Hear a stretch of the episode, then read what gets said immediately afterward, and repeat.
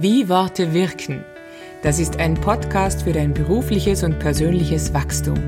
Menschen aus ganz unterschiedlichen Berufsgruppen erzählen über ihre Erfahrung, über ihre Sicht, wie Worte wirken, welche Kraft sie haben. Es geht also um effektive und effiziente Kommunikation. Viel Spaß! Heute am Mikrofon Heidi Winsauer in Dornbirn und mir zugeschaltet ist Eva Gold aus Wien via Skype. Und Eva, du bist Mentorin, Supervisorin, Coach und Psychotherapeutin. Und jetzt mal gerade heraus aus deiner Sicht, wie wirken Worte? Erstmal danke, dass du mich fragst. Also das ist das Erste, was ich sagen möchte. Äh, Worte wirken ungemein vielfältig, weil sie ja auch die Basis unseres Denkens sind wenn du, wenn du nachfühlst, nachspürst, nachdenkst, merkst du, wir denken in Worten.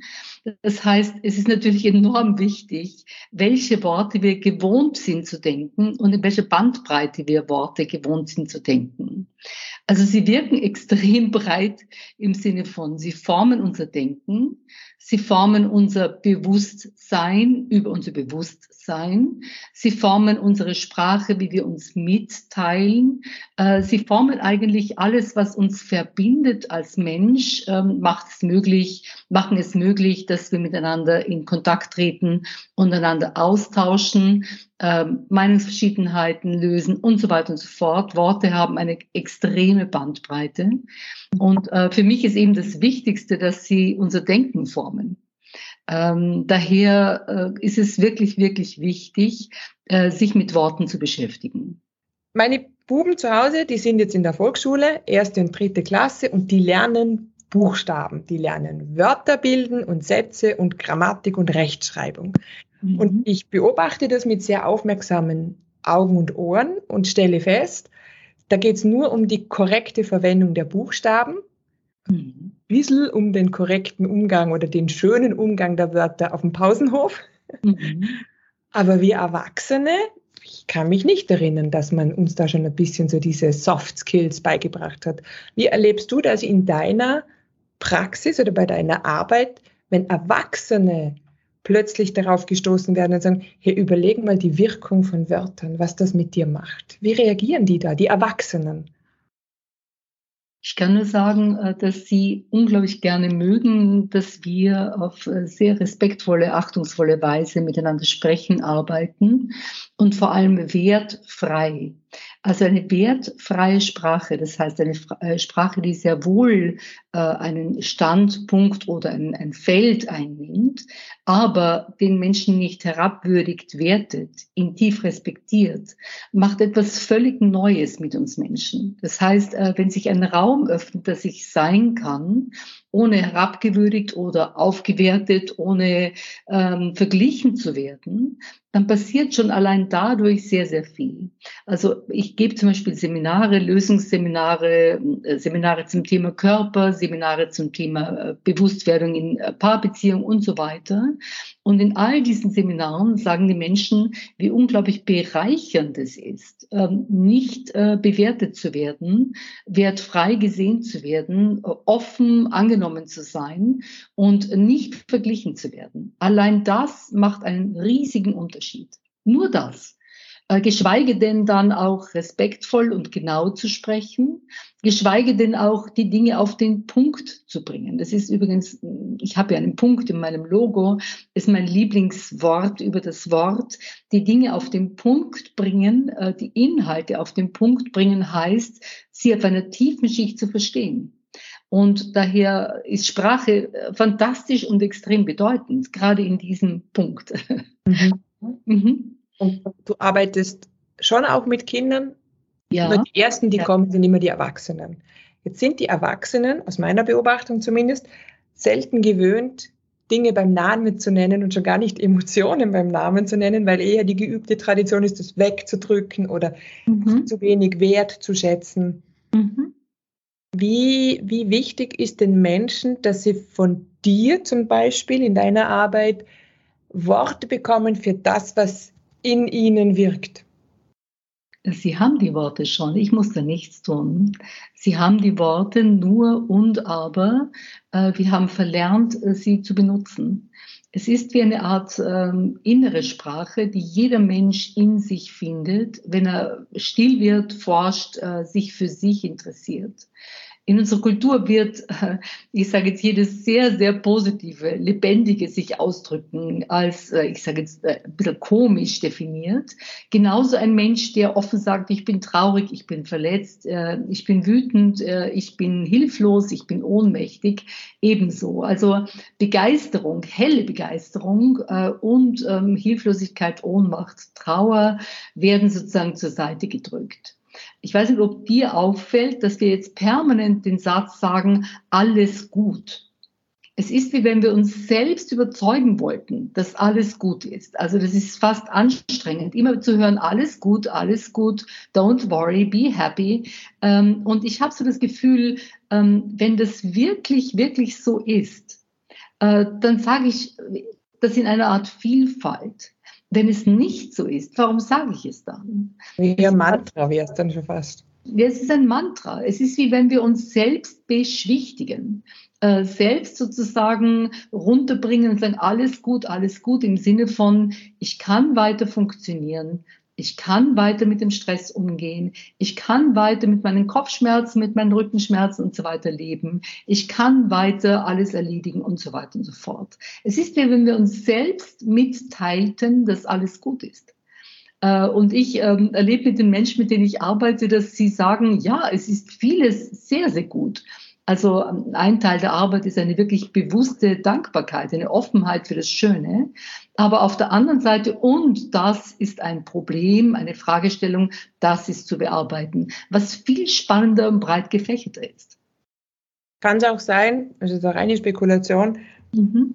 dass manches Mal auch so dieses, weil eigentlich sehr vieles sehr gut ist, das aber kaum ähm, genossen werden kann, weil etwas im Leben im Ungleichgewicht ist. Also, dass man dann auf den Punkt kommt und sagt, äh, ich will jetzt das angehen, weil es kann ja nicht sein. Ich lebe da in einem sicheren Land, ich bin gut versorgt. Ich, ich, eigentlich soll es mir gut gehen, aber es geht mir nicht gut.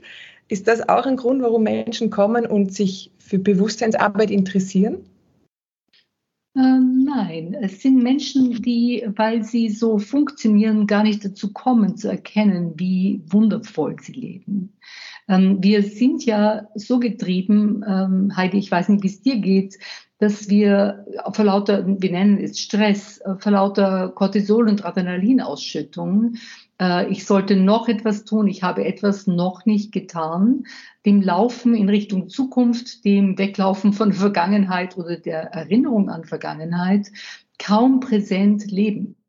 Und Präsenz ist der einzige Moment, in der du hast es Genießen genannt, in der Genießen, helle Freude, Offenheit für das Dasein, äh, lebendig Dasein möglich ist. Äh, in Vergangenheit und Zukunft existiert nichts, nur unser Gedanke. Daher ähm, eigentlich äh, kommen viele Menschen auch, um zu lernen, äh, sich ihres Bewusstseins bewusst zu werden. Das heißt, jetzt ganz da zu sein. Und dadurch ist das völlig neu zu genießen. Bitte. Ist das diese Achtsamkeits- Welle, ich erlebe es ein bisschen als Welle und, und wird, weil du gesagt hast, wir sagen so oft alles gut, mir ist der Begriff Achtsamkeit schon fast inflationär, äh, dass ich ihn wahrnehme, aber ist es das, mhm. dieses Achten auf den Moment? Also es ist ganz einfach Achtsamkeit. Wenn ich jetzt ganz da bin, muss ich nicht mehr achten. Äh, es ist fast wie, weißt du, wie anstrengend drüber gelegt. Also Achtung, sei achtsam, hat schon wieder was Angestrengtes. Äh, ich bin sehr schlicht, ich liebe einfache Dinge. Äh, wenn ich äh, ganz langsam den See entlang gehe und schaue und den Sonnenuntergang betrachte, muss ich mich nicht extra ans Achtsamsein erinnern, ich bin es schon. Wenn ich langsam gemütlich esse, im Garten sitze und die Kinder spielen sehe, dann bin ich in dieser unter Anführungszeichen Achtsamkeit. Es geht eigentlich nur um was ganz Einfaches. Es geht um Verlangsamung und feststellen, dass ich ohnehin immer jetzt da bin. Äh, nur wir stellen es normalerweise nicht fest, äh, weil unser Gehirn uns permanent von uns selbst ablenkt. Ich würde eher sagen, eine Unabgelenktheit. eine Ungetrübtheit des Augenblicks, ein, eine Präsenz, äh, die uns erkennen lässt, dass wir jetzt da sind, genügt schon. Äh, ich muss da gar nicht so besonders achtsam sein. Ich liebe deine Wortspiele. genau dafür bist du ja auch in deinem Umfeld oder von deinen ähm, Kundinnen oder wie sagst du? Ähm, Klientinnen. Klientinnen. Ja.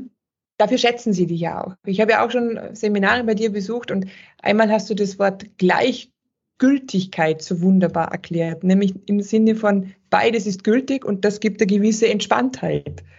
Genau. Also das heißt, diese einfachen Wörter, wenn man sie genau, du sagst immer nachforscht, mhm. geben sehr viele Anregungen. Welches Wort beschäftigt dich momentan? Mich beschäftigt momentan nichts als dieser Augenblick mit dir. Ich habe äh, nichts anderes im Sinn sozusagen.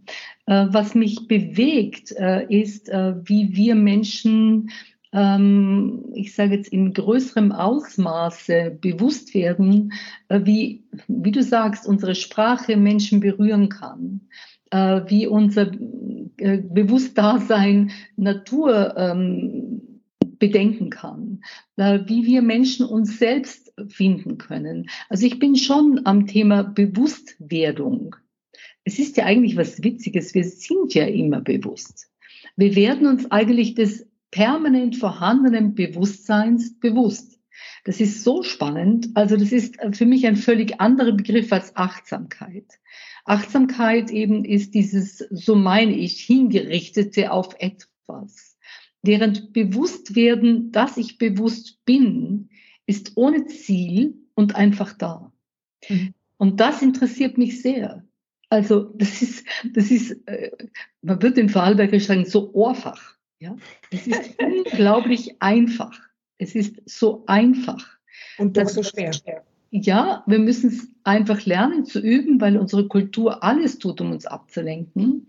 Wir werden schon als kleine Kinder permanent erzogen, Erfolg zu haben. Wir werden permanent erzogen in Richtung Vergleich, in Richtung besser, schlechter, schneller, weiter. Das heißt, wieder zu lernen, nur da zu sein, ist tatsächlich Übung.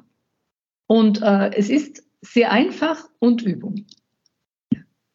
Wie, haben wir, wie, wie ist das passiert, dass wir es verlernt haben? Hat es einen Tag X gegeben oder ist es die Erfindung einer bestimmten Tätigkeit oder wie ist das passiert, dass wir es verlernt haben und, und wann? Es ist die Hinwendung zum Überleben. Das Überleben äh, macht Folgendes. Ähm, aufgrund der Erfahrung der Vergangenheit kreieren wir Konzepte, Ideen von Welt. Und diese Konzepte, Ideen von Welt lassen uns die Welt auf diese Weise interpretieren. Das heißt, wir haben schon zwischen uns und der Welt ein Konzept geschoben, eine Interpretation geschoben. Wir sehen sie auf bestimmte Weise. Und dann noch dazu wollen wir uns für die Zukunft sichern. Das heißt, wir tun sehr viel, damit wir geliebt, anerkannt, gemocht, äh, geehrt, ähm, gesehen und so weiter werden. Also das heißt, wir tun sehr viel, anstatt in eine Seinsqualität zu kommen. Und ich sage jetzt die Erfahrung der Vergangenheit plus die Idee, ich müsste tun, um zu, Absicht für die Zukunft, kreiert eine völlige Ablenkung. Diese beiden kreieren eine völlige Ablenkung von der Gegenwart. Zum Überleben hervorragend, äh, zum lebendig Leben äußerst ungünstig, weil dazu brauchen wir nur das Jetzt. Ja. Wir brauchen nur das Jetzt dazu. Darum lieben wir Ferien so. Sie heißen ja Holy Days. Holidays, Holy Days, äh, weil wir dort innehalten und verweilen, nicht sonst. Verstehe ich dich jetzt richtig? Meine Großmutter, Jahrgang 1904, leider schon verstorben, hätte es dahingehend einfacher gehabt, präsent zu sein, weil die, weil die einfach mit Überleben beschäftigt war? Oder ist das jetzt zu einfach gesagt? Nein, nein, wir, wir, nein, äh, andersrum. Weil wir dauernd mit Überleben beschäftigt sind, haben wir kaum Raum und Zeit zum Leben. Aber ich glaube, damals war insgesamt, aber das ist vielleicht auch eine Annahme, vielleicht ist es nicht real, äh, die Geschwindigkeit eine langsamere. Äh, weil wir die Tätigkeiten wie Brot backen, wie Butter machen, wie äh, Käsen, wie äh, ich sage jetzt äh, Gurken einlegen, wie ich weiß nicht was noch immer, ähm, selbst gemacht haben und dadurch äh, viele Tätigkeiten hatten, die Langsamkeit, Ruhe, Konzentration, Hinwendung brauchten. Körperlichkeit auch, oder? Also ja. körperliche ja. Arbeit auch. Ja, genau. Und, und jetzt, ähm, jetzt, jetzt so handeln, jetzt bewusst handeln. Ich glaube, dass durch Langsamkeit einerseits und schlichte Vorgänge andererseits es leichter möglich war, zum Teil im Jetzt zu sein. Auf der anderen Seite war das Überleben damals, ich sage jetzt, es gab ja sechs, acht, zehn Kinder, oft einmal einen kleinen, kleinen Bauernhof, äh, wenig äh, Geld, wenig Einkommen, geringe Mittel. Äh, das Überleben war noch gefährdeter, wesentlich gefährdeter als heute. Mhm. Und äh, daher hatten Menschen in der Hinsicht Ablenkung, ähm, die Unmöglichkeit, ganz im Jetzt zu sein. Ja? Unser Gehirn ist wundervoll. Äh, es ist, äh, hat die Fähigkeit zu Gedächtnis und die Fähigkeit zu Planung. Nur wir leben es exzessiv. Ja, mhm. exzessiv. Es drehen sich, ich weiß nicht, ob es dir manchmal so geht, die Gedanken drehen sich wirklich, wirklich zum Teil unsinnig im Kreise. Meine überholen mich manchmal. Ja. okay, das heißt, diese Präsenzübung wäre tatsächlich ein, ein genaues Hinschauen, mhm. muss ich jetzt ums Überleben kämpfen? Ist es jetzt wirklich, wirklich notwendig, dass ich eine Gefahr abwenden versuche oder kann ich einfach sein? Kann ich einfach stehen bleiben und genießen? Also ich gebe dir ein Beispiel, ich finde es so witzig. Stell dir vor, du stehst in einem Stau, ja? Der Stau ist da. Du stehst drin. Du kannst nicht mehr raus, nicht vor, nicht zurück. Das heißt, er ist schon vorhanden. Ja? Du hast schon angerufen, dass du etwas später kommst. Es werden 20, 25, 30 Minuten später. Das heißt, du hast schon informiert und du stehst weiter im Stau. Wir könnten eigentlich, anstatt uns aufzuregen, vorzustellen, was alles passiert, wenn wir jetzt zu spät sind und so weiter und so fort. Es ist ja schon so, könnten wir mit unglaublichem Humor diese vielleicht 20 Minuten, halbe Stunde genießen, äh, Musik aufmachen, äh, aufdrehen, die uns wirklich, wirklich besonders gut gefällt, die Stille genießen, in die Landschaft stauen, äh, schauen, langsam ich wollte staunen sagen, daher das Staunen, ja, wir sind im Stau und staunen, äh, langsam fahren und diesen Augenblick wahrnehmen. Aber wir haben die Idee, Stau ist schlimm, Stau hindert mich, Stau hat schlimme Folgen. Das sind alles Konzepte. Ich verliere Lebenszeit. Genau, ich verliere Lebenszeit. Ich verliere die Lebenszeit dadurch, dass ich sicher bin, ich verliere Lebenszeit. Weil ich könnte diese Lebenszeit anders genießen. Ich habe so ein wundervolles Erlebnis gehabt, genau in der Hinsicht. Äh, ich habe mich über mich selbst so amüsiert, indem ich einfach einen Augenblick lang dann genommen habe, meditiert habe, die von mir geliebte klassische Musik angehört habe, geschaut habe, plötzlich das Ried zwischen Bregenz und Dornbirn also wahrgenommen habe. Es ist nichts passiert. Ich habe einfach nur Stau erlebt, verstehst du? Aber unsere Idee ist, es sollte nicht sein, was ein bisschen anstrengend ist, weil mhm. es ist ja schon. Mhm. Ja, es ist ja schon. Lass uns noch ganz kurz auf das Thema Meditieren kommen, bitte. Ja. Mhm. Ich möchte jetzt dich gern dazu bringen, dass du den Hörerinnen und Hörern ähm, erklärst, was du mir mal erklärt hast. Meditation kann auch schlicht in ein, zwei Minuten sein. Ja, genau. Also erstens mal verbinden wir mit Meditation äh, so etwas wie ich sollte nicht denken. In dem Moment, wo ich denke, ich sollte nicht denken, denke ich sozusagen doppelt. Das heißt, ich denke und ich denke, ich sollte nicht denken. Äh, das ist äh, ungünstig, weil das heißt Meditation nichts anderes als sich mit sich vertraut machen. Das heißt wörtlich übersetzt. Das heißt, jetzt diesen einen Augenblick vertraut wahrnehmen. Das ist alles. Das heißt, äh, ich kann die Augen schließen, äh, kann nach innen schauen, lauschen und dann höre ich meinen wirklich zum Teil extrem gestressten Gedanken zu. Ähm, wenn sie sinnvoll sind, dann lächle ich, weil sie sinnvoll sind. Wenn sie sinnlos sind, lächle ich, weil sie sinnlos sind und ich sie weiter so komisch vor mich hindenke. Und wenn es ihnen still und gelassen ist, dann lächle ich deswegen. Das heißt, ähm, es ist, geht nicht darum, irgendwas zu erreichen und was zu machen. Es geht darum, sich in diesem einen Augenblick jetzt wahrzunehmen.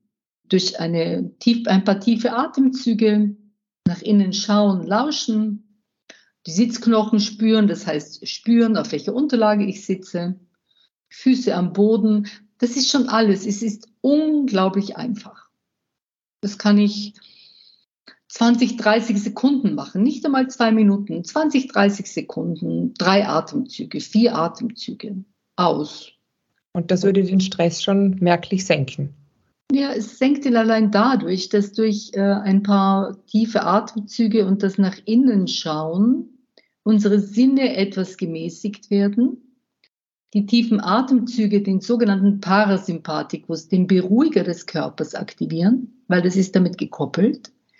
Und weil wir dadurch, dass wir im Moment nichts tun und innehalten, ein paar Augenblicke der Sammlung haben. Also es geschieht nichts. Ich mache im Moment gar nichts als Dasein. Es ist so, wie wenn ich mich gerade seufzend in den Gartenstuhl lege, ja, eine Tasse Tee nehme und schaue. So ähnlich ist das, was ich vorschlage. Es ist ganz einfach. So schlicht, so einfach und so wirkungsvoll und schön. Ja, genau, genau. Richtig, richtig. Liebe Eva, ein üblicher Podcast geht 20 Minuten. Das haben wir jetzt erreicht. Ja. Wer trotzdem oder gerade deshalb mit dir in Verbindung bleiben möchte, wie kann man das machen? Wie kommt man an deinen wunderbaren Newsletter? Ja, ganz einfach. Man kann sich äh, per Website jetzt anmelden äh, und bekommt dann einfach in etwa alle sechs Wochen einen Text, der aus dem Augenblick äh, geschieht und den ich einfach aufzeichne und den ich den Menschen, dem ich äh, den Menschen zusende. Dann meist Hinweise auf Vorträge, Seminare und so weiter. Was aber mir noch wichtiger ist, wenn meine paar Worte, die ich jetzt mit dir gesprochen habe, bewegen, dass Menschen ab und zu innehalten und sich am Dasein erfreuen, ist schon unglaublich viel passiert, weil dann haben die Worte Sinn, Freude und Erfüllung gebracht, was sie sollen. Ja? Also das ist für mich äh, das äh, Schönste am Ganzen. Ähm, Sinn zu haben, äh, Freude selbst zu fühlen und mitzuteilen und ähm, Erfüllung zu leben. Ja. Was uns wieder zu dem Anfang bringt, wie Worte wirken. Deine Worte wirken durchwegs positiv und stiften Freude. Dafür danke ich dir recht herzlich und den Newsletter, die Anmeldung, die haben wir dann in der Beschreibung zum Podcast.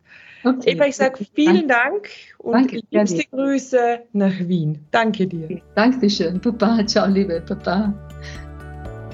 Wie Worte wirken. Das ist ein Podcast für dein persönliches und berufliches Wachstum. Es geht um effiziente und effektive Kommunikation. Gestaltet wird der Podcast von Helga Boss und Heidi Winsauer. Wenn dir gefallen hat, was wir dir hier bieten, dann freuen wir uns über eine kurze Rückmeldung. Unsere E-Mail-Adressen findest du in der Beschreibung verlinkt.